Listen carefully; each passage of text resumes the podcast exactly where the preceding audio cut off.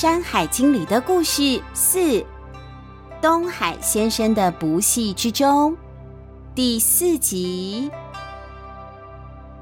文：邹敦林，图：罗方君，联经出版社发行。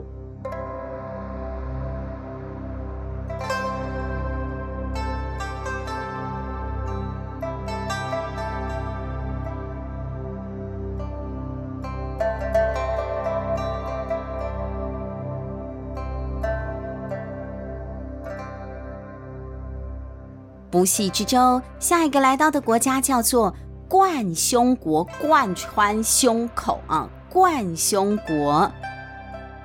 风叔叔说，冠胸国的人啊，胸膛有一个大洞哦。多大的洞？多大的洞？那看那个人的年纪，还有他的体型嘛。比如说，他本来就很强壮的，那洞就大一点；就小孩子小小的，不可能那么大洞啊，那就小小的啊，像小球一样小小的洞。那大部分成年男子的洞口啊，大概就是吃饭的碗碗口那么大的，圆圆的、大大的，手可以伸进去的啊的那么一个大洞。会痛吗？感觉好像会，但到底会不会，我们不晓得。我们来听听冠胸国的人怎么说好了。几位叔叔轮流跟小难说了一些关于冠胸国的种种历史啊，还有他们的风土民情。他们说的越多啊，小难就疑问越多了。风叔说，冠胸国认为自己是以前防风氏的后代，他们认为呢，自己闯祸了，就一刀刺穿了自己的胸膛。不过大禹感念他们的忠诚和勇敢，就用不死草塞住了那个被刺穿的洞。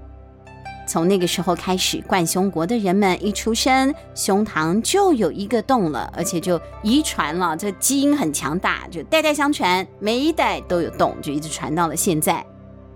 那到底什么防风氏？听起来好像某一种药。防风氏，我到维基百科去查了一下，防风氏呢是大禹时期的尧舜禹汤的禹啊，大禹时期的人物，是远古的防风国的创始人。防风国又叫做。汪芒氏啊，听不懂，反正就是今天那个姓汪的人哈，小朋友有没有人姓汪啊？汪汪叫的汪哈，那个汪姓的始祖汪芒氏啊，协助大禹治水。按照孔子曾经说过的话，他说古时候大禹有召集诸侯到会稽山去开会，结果呢开了三天的会，防风氏都没有来，迟到也迟太久了吧。等到防风氏赶来了之后啊，禹就很生气，老板发怒了，就处死他了，就把他杀掉了啊。那防风氏死了以后啊，才有人讲太慢了，但还是有人喊冤了，说防风氏不是故意的，他是为了要去防洪啊，他治水，他真的是为了工作，所以耽误了，就做完事情才赶过来的嘛。大禹知道了以后就觉得，哎呀，我怎么错杀了好人呢？他就给防风氏平反了。而且呢，还允许建造寺庙来祭祀他们。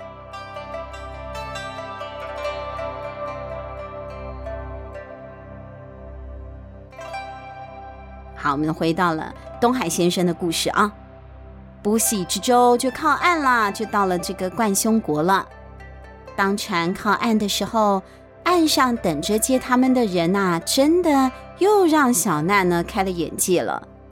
这一些居民的身材大小跟一般人类是没有什么太大的差别的啊，不是什么鸟的脸啊，有翅膀的，这不是就正常的。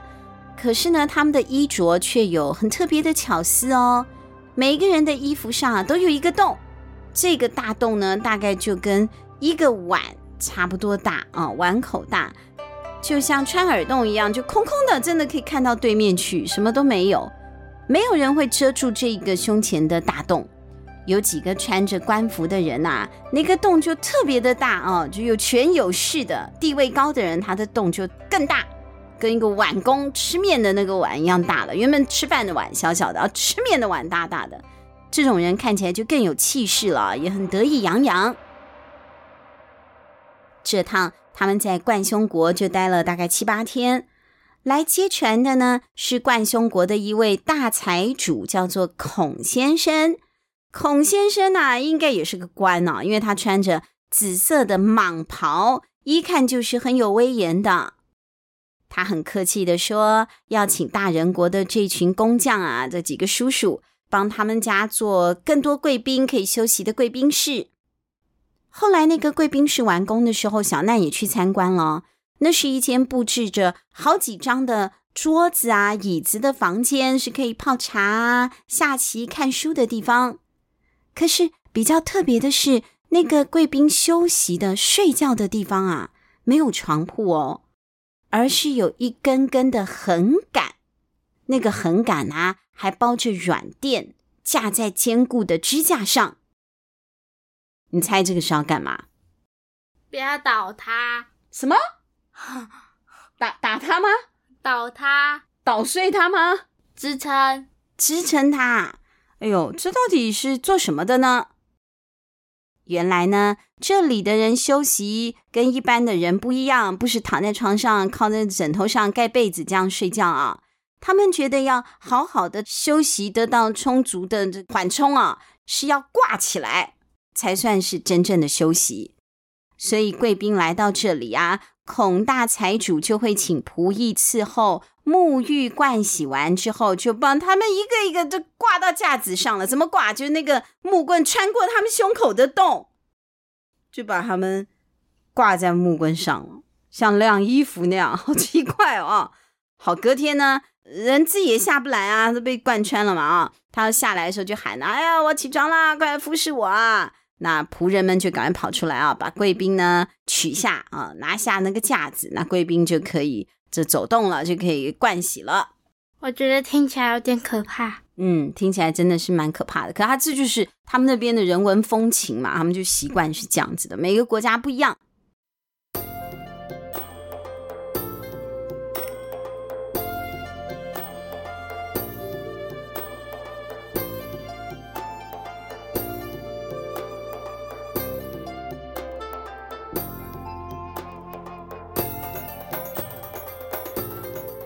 这几天，小难同样都跟着东海先生到处去做客啊。他们常常会有接待各地宾客的经验，对小难他们这一种啊前胸没有洞的客人，冠胸国的人是见怪不怪的。孔先生说：“这一个洞可不是只是一个前胸通后背的普通的洞哦。”这里的人呐、都能够从这一个洞的状况去判断这个人是不是值得交往的朋友。哎，在冠胸国，就算是女人家，这个洞哦，也会光明正大的给人家看。那如果下雪很冷怎么办？露出那个洞不会冷吗？嗯，当小奈那么问的时候啊，孔先生就拉着小奈的手。让小奈摸一摸他胸口的那个洞。小兄弟，你摸起来有什么感觉呢？小奈原本以为啊，去摸那个洞啊，一定是这坑坑巴巴的啊，结果没有想到，就好像是摸那个我们平常的肉皮肤啊，手臂啊、大腿一样，就是滑滑的，就像身体的一部分，并没有什么特别的感觉。孔先生还说。如果有人真的故意穿起整片的衣服，让人家看不到自己的那个大洞，反而会让人起疑哟。起什么疑？原来这里交朋友很简单的，不用再海誓山盟了，也不用说我发誓我怎么样，不用，我们只要看一眼就知道对方是不是个好人了。如果说在冠胸国里的这个人的胸口的洞中间呢是。清澈干净的，那就表示这个人是心思纯正的好人。冠胸国里的人其实大部分都是这样子的啊，因为他们知道别人会看见嘛，所以他他们大家都立志成为好人。那德性更高的人呢，更有学问的啊，品格更好的人，这个洞啊就不只是干净喽，你还可以从那个洞中间看到金光闪闪，哎，发出来像月亮一样的白光哦。可是，如果这个人呐、啊，他的心中开始有着杂念，他就想着算计别人的念头，不高兴的念头，我要报仇的，我要扯谁下水的，我要让谁不好过啊！有这样子的坏念头的时候，这个洞啊，就会看到这个乌云密布，黑黑的，像一股晦气在中间那样，想藏也藏不了哦。那他就会被看穿。对，穿过去，真的是看了穿过去啊，因为那是冠凶国。那几天，当小难走在路上的时候，都会不自觉的看看周围的人们的胸口啊，看他们那个洞里面到底怎么样啊。真的，大部分呢都是好好的啊，亮晶晶的啊，干干净净。可是也有发现有一些人中间的洞啊，不是清清朗朗的，而是弥漫着白雾、乌云，甚至呢还有一团乌烟瘴气的。如果说是那样子的人啊，通常他们走路的时候啊，也是低着头、缩着脖子、驼着背啊，不想别人看见那样躲躲闪闪的、畏畏缩缩的。周围的人也会故意避开他们。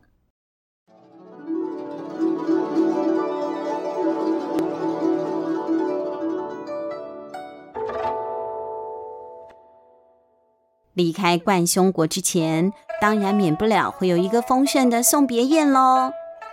这一次，东海先生弹奏的曲子，让人想到了明亮的阳光。孔先生请来的宾客啊，似乎都非常喜欢这段乐曲哦。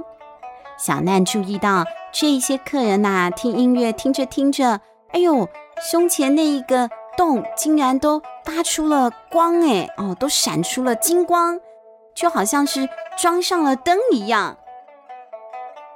在送别宴的第二天离开冠胸国，有一些昨天晚上参加宴会的客人也来了。那个胸前原本前一晚发光嘛，隔了一整夜竟然还亮着，还发着光，可见这个影响很大。那它那么亮，晚上不会睡不着吗？晚上睡不着怎么办？盖起来，把胸口盖起来。嗯，也可以像爸爸一样把眼睛盖起来，对不对？盖一块安息了的布，好神奇的布，好就不要看到那个光都可以啦。但说不定他们很得意呀、啊，有那么棒的光发出来啊。离开冠胸国的时候啊，小难其实还是有很多疑问的啊。他觉得这个地方很特别，他有很多的发想。比如说那些胸前发光的宾客啊，他们的光啊，到底会持续多久啊？听了一场演唱会，然后亮多久？两天了啊，到底会亮多久？影响开心多久？那那一些胸前的黑漆漆的乌烟瘴气的人，他们可以怎么样改变，才能让自己的胸廓清朗呢？小难也想着，一个人是完全不能有任何的坏念头的吗？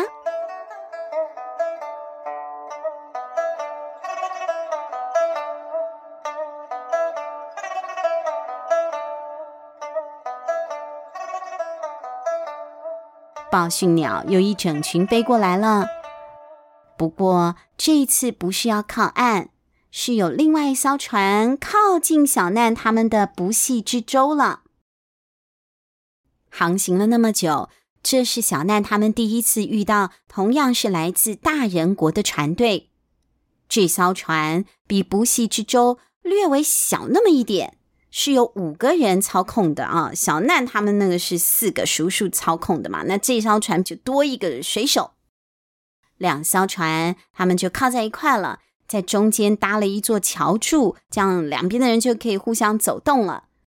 那五位船员身形也是很高大的，反正大人国都是那样，很高很大，两百多公分啊，巨人。不过他们看起来就跟风叔他们不一样了，呃，有老的，有年轻的，不像风火水土叔叔他们是双胞胎，呃，不，四胞胎哈，他们就不一样了。这一艘船。他们的船呢，是要往北山的方向行进的，因为那里有人要建一座长桥，那个长桥要横跨一座好大好大的河哦，非要像大人国这一种高头大马的工匠才能盖出那么大的桥。一听到北山，东海先生就问了：“北山系有一座边国山。”你们会绕到那里吗？哦，会的，会的。您想要到那边去拜访朋友吗？哦，不是的，有一事请托。我原本是想要顺道把我这位好朋友的徒儿送回他家，可是没有想到，船是越走越远了，这个孩子也离家越来越远。既然你们往那个方向去，能不能也顺路帮我把这位孩子送回家呢？他家就住在国山附近，我会先请人在那里等他的。哦，既然是东海先生好友的徒儿，那我们也会奉为上宾，一定会安全送他回家的。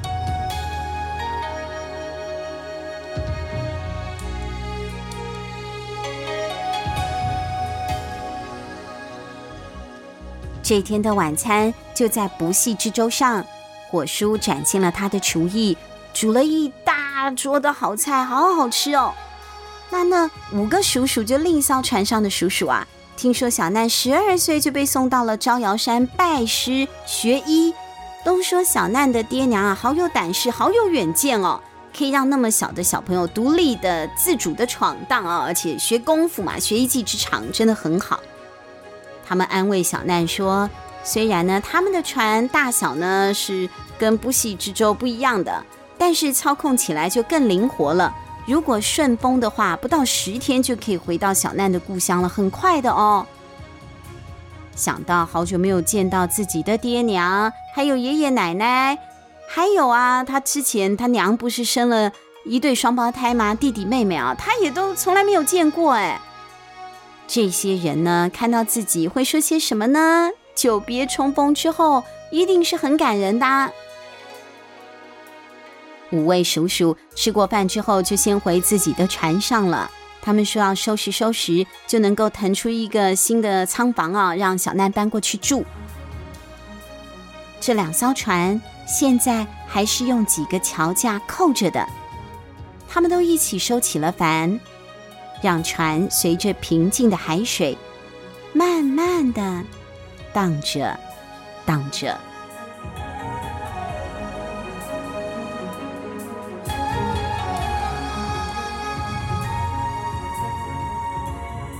这是小难在不系之舟的最后一个晚上了吗？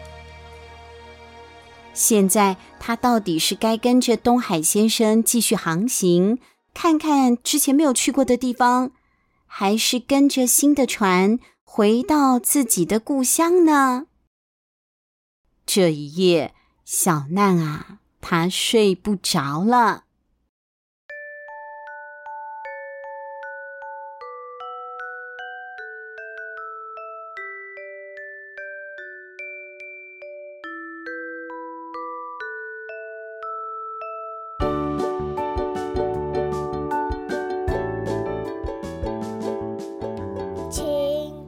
小妹，你是小难嘛？对不对？对呀。你要继续旅行，还是先回家了？继续旅行。为什么你要继续旅行？嗯，要走就走到底。要走就走到底。对呀。小妹是一个干脆的人，哈，都已经出门了，要玩就玩到底。好，这是小妹的想法。那小朋友你们呢？可如果你一年多没有见到爸爸妈妈了，你有可能非常想念爸爸妈妈，对不对？但也有人会觉得说，这是一个难得的机会，所以究竟呢是要跟着走，还是呢要换船先回家呢？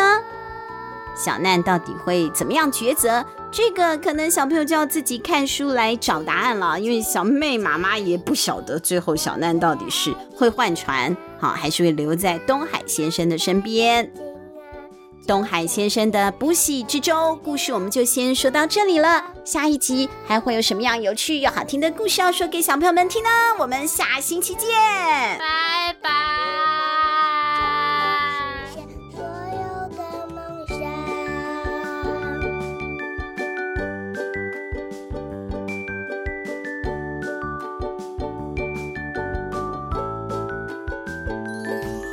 有地成人好神游。